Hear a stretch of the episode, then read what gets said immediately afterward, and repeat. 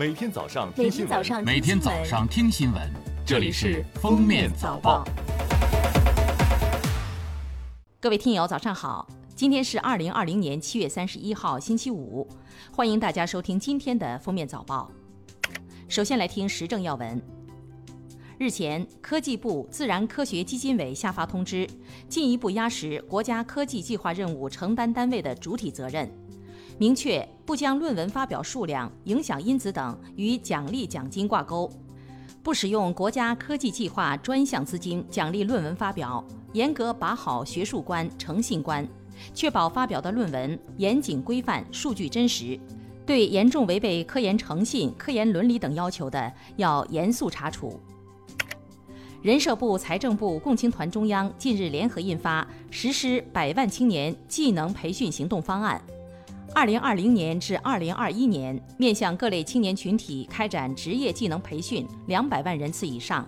提高青年就业率和创业成功率，扩大和稳定青年就业。实施对象范围主要为十四到三十五周岁有就业创业意愿和培训需求的城乡各类青年劳动者。二零二零年至二零二一年，对组织高校毕业生等开展企业新型学徒制培训的，给予企业每人每年五千元以上的职业培训补贴。中国天文学会近日通过学会官方网站向社会发布试用首批八百一十一条火星地形地貌名称中文推荐译名。据悉，这些译名已经过中国天文学会天文学名词审定委员会审定。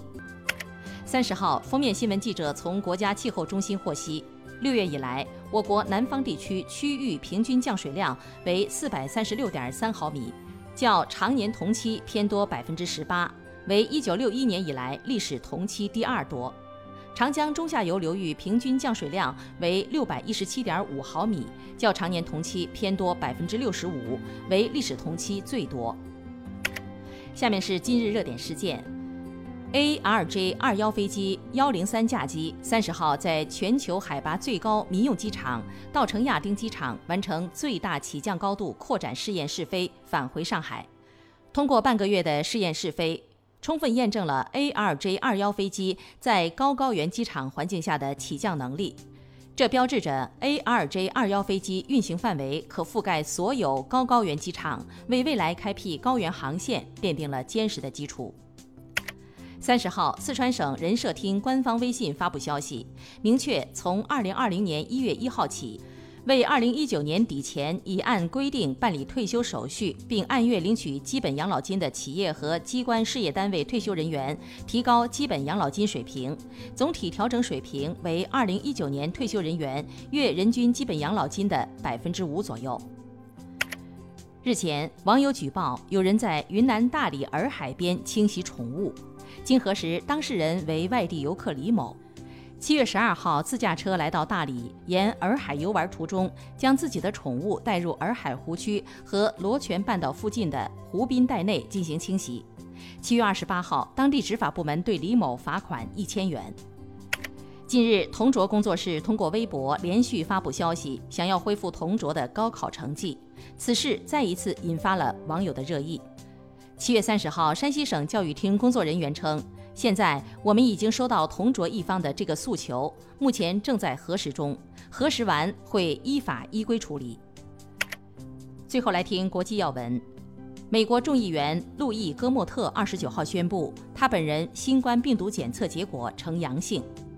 戈莫特先前坚决拒绝戴口罩，他的确诊致使至少三名同事自我隔离。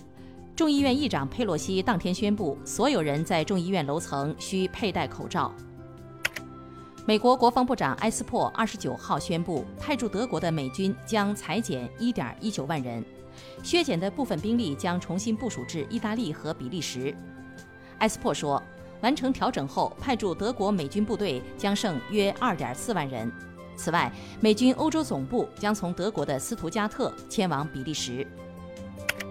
朝鲜劳动党机关报《劳动新闻》三十号发表题为“保持最高警惕，采取更加严格防疫措施”的文章。